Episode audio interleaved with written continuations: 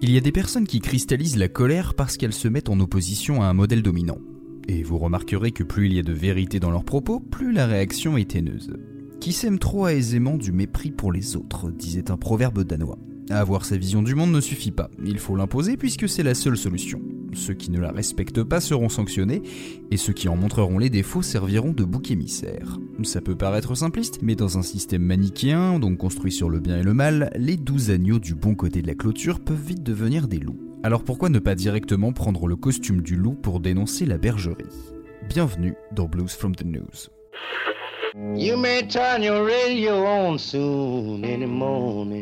Sad news every day. Après un épisode où on regardait la violence avec un recul historique, prenons cette fois une approche beaucoup plus frontale. Si vous pensiez qu'on allait aborder ici des sujets légers, vous vous êtes trompé de cuisine. Malheureusement, et je préfère le dire crûment, en art il faut souvent mettre les pieds dans la merde du monde pour qu'elle éclabousse ses responsables. L'avortement est un de ces sujets qu'on regarde souvent avec gêne, où l'on voudrait dicter froidement comment gérer une épreuve personnelle. Mais comment peut-on s'exprimer quand on n'y est pas confronté physiquement Qui peut fixer les limites de sa grossesse sinon soi-même? La pratique de l'avortement est millénaire, la législation très récente, la prise en charge de plus en plus précise, et la morale a toujours son mot à dire. David Gunn était un gynécologue obstétricien qui pratiquait des avortements dans le sud-est américain. Une pratique très impopulaire dans cette partie du pays avec des moyens très limités. Comme beaucoup de ses collègues, le Dr Gunn faisait face aux plaintes, au harcèlement, aux menaces de mort, mais continuait à apporter service à ses patientes. On a même fait circuler sa photo avec l'inscription Wanted et son numéro de téléphone. En février 1993, il ouvre ses locaux dans la ville côtière de Pensacola en Floride. Sa clinique est seulement la deuxième de cette ville de plus de 50 000 habitants à pratiquer les avortements. Il existe bien d'autres centres pour aider les femmes à gérer leur grossesse, mais dont l'objectif est surtout de leur faire changer d'avis. À Noël 1984, des activistes ont même fait exploser les bureaux de médecins et d'une clinique de Pensacola. Il est devenu habituel que des militants viennent prier, chanter, crier sur les professionnels et les femmes qui viennent les consulter. Le 10 mars 1993, une manifestation anti-avortement se tient devant la clinique du Dr Gunn à Pensacola. Celui-ci sort de sa voiture et arrive devant la petite foule en colère qui porte des panneaux David Gunn tue des bébés. Soudain, un homme en pleine prière s'approche du docteur et lui tire trois fois dans le dos en hurlant Ne tue plus de bébés. La police, contactée pour disperser la foule, arrive après l'incident. Michael Frederick Griffin se rend immédiatement et est incarcéré. Entre-temps, David Gunn décède dans un hôpital voisin. À l'époque, le Washington Post dira qu'il s'agissait du premier assassinat du genre aux États-Unis. An abortion rights group says it has never happened before in America. A Florida doctor was gunned down today during a demonstration at a newly opened clinic. Griffin avait annoncé lors de la dernière messe de sa congrégation qu'il voulait que le docteur donne sa vie pour Jésus. On le sait de la bouche de John Burt, pasteur de l'église, leader anti-avortement et ex-membre du Ku Klux Klan, et qui sera d'ailleurs suspecté durant le procès de Griffin de lui avoir lavé le cerveau. Le jeune activiste sera condamné à la prison à vie. L'année suivante, le gouvernement américain fera passer une loi pour la liberté d'accès à l'entrée des cliniques. Elle empêche de bloquer les gens à l'entrée, de faire des menaces, de vandaliser, mais pas de manifester, de distribuer des prospectus ou de crier. Pendant ce temps, une trentaine de leaders anti-avortement ont signé une déclaration qui estime que tuer des médecins qui pratiquent l'IVG est justifiable. Un révérend va même tuer un docteur et un bénévole dans une autre clinique de Pensacola. Si votre cerveau sature tel une bouilloire en pleine ébullition, vous n'êtes pas seul. Le jeune Brian Warner, chanteur d'un groupe de rock émergent sur la scène floridienne, n'avait jamais vu un acte aussi hypocrite, tuer quelqu'un en se disant pro-vie. Il dira plus tard, ça m'a presque fait rire mais ça m'a rendu fou. Quand on y pense, c'est tellement à l'envers, malgré toute la croyance chrétienne qu'il faut aimer son ennemi et tout ça. Il se baladait régulièrement en voiture et croisait souvent des manifestants contre l'avortement. Notamment, il se rappelle d'un vieux mec qui avait l'air d'être sur son lit de mort, à se demander pourquoi il tenait à être pro-vie puisqu'il serait mort avant que l'enfant naisse. Alors il lui a fait une blague. Il lui a apporté un soi-disant message du diable, mais dans sa main il avait caché un gadget de magie qui jetait des boules de watts enflammées. De quoi faire fuir le vieil homme. Brian a le goût du choc, il en a fait le propos et l'esthétique de son groupe Marilyn Manson and the Spooky Kids. Depuis trois ans, leur métal industriel ultra graphique et violent s'est acquis une solide fanbase locale parmi la scène hardcore mais ils n'ont pas encore percé. Le déclic, c'est quand Trent Reznor, Monsieur Nine Inch Nails, le fait signer en ce début d'année 92 sur son label. Le premier album de Marilyn Manson sera une critique viscérale d'un modèle qui se pense parfait.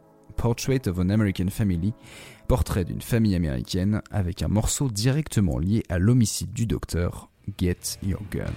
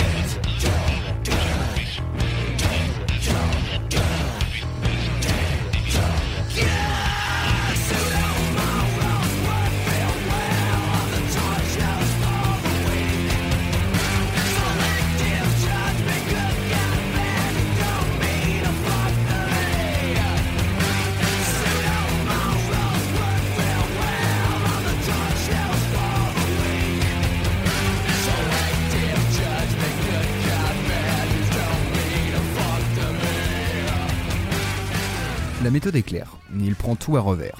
Il frappera les femmes au foyer, tuera les provis et plus largement récoltera ce que la société a semé, notamment à travers la télé. Il incarne la violence qui lui a été enseignée par une Amérique capable d'afficher une morale religieuse tout en prônant l'usage des guns. La phrase titre Get Your Gun exprime donc à la fois l'idée de prendre son flingue et de choper les médecins comme le Dr Gun. L'interprétation est incisive, la musique irritante, dissonante, les mots du refrain sont très bien appuyés, comme des coups de marteau syncopés. La pseudo-morale marche très bien dans les talk shows pour les faibles, mais vos jugements sélectifs et vos postures de gens bien n'ont aucun putain de sens pour moi. Ce message tient toujours bien debout aujourd'hui puisque l'hypocrisie morale est visible en pleine écoute du morceau.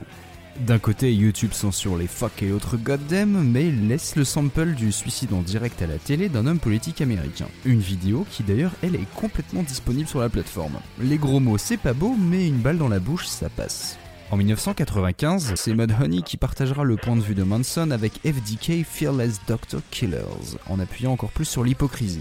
Sauver le bébé, tuer le docteur et quand l'enfant sera né, il se démerde. Et s'il devient un criminel, je ferai en sorte qu'il se fasse électrocuter.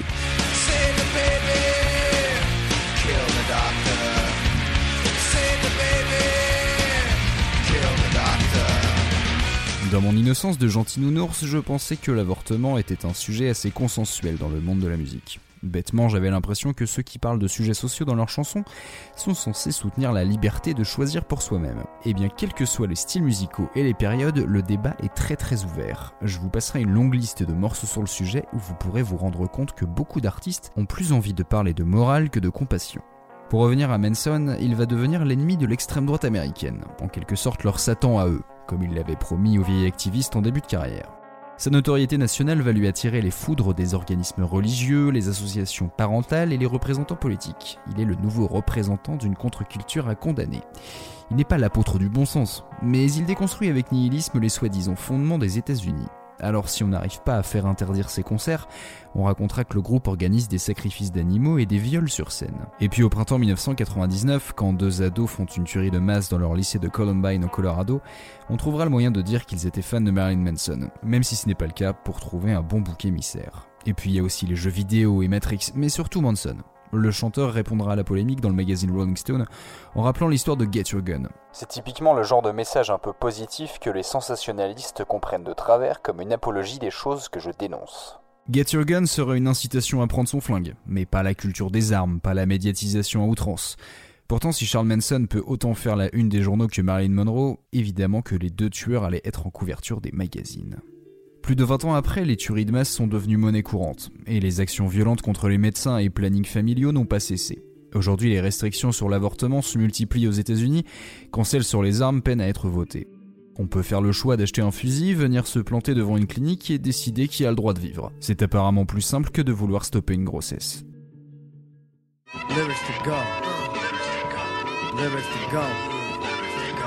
Je vous propose une nouvelle fois de garder quelques paroles marquantes de ce morceau, et ici c'est bien le refrain qui peut s'adapter à toutes les formes d'hypocrisie médiatique et morale. The work real well on the talk shows for the week, but your selective judgment and good guy badges don't mean a fuck to me. La pseudo-morale marche très bien dans les talk shows pour les faibles, mais vos jugements sélectifs et vos postures de gens bien n'ont aucun putain de sens pour moi. Merci d'avoir écouté ce troisième épisode de Blues from the News. Je vous rappelle que cette chronique est bien là pour donner de la perspective. À chacun de savoir apprécier la forme et le fond, qu'on soit d'accord ou non. N'hésitez pas à en parler avec nous et autour de vous. Bonne digestion et à très vite.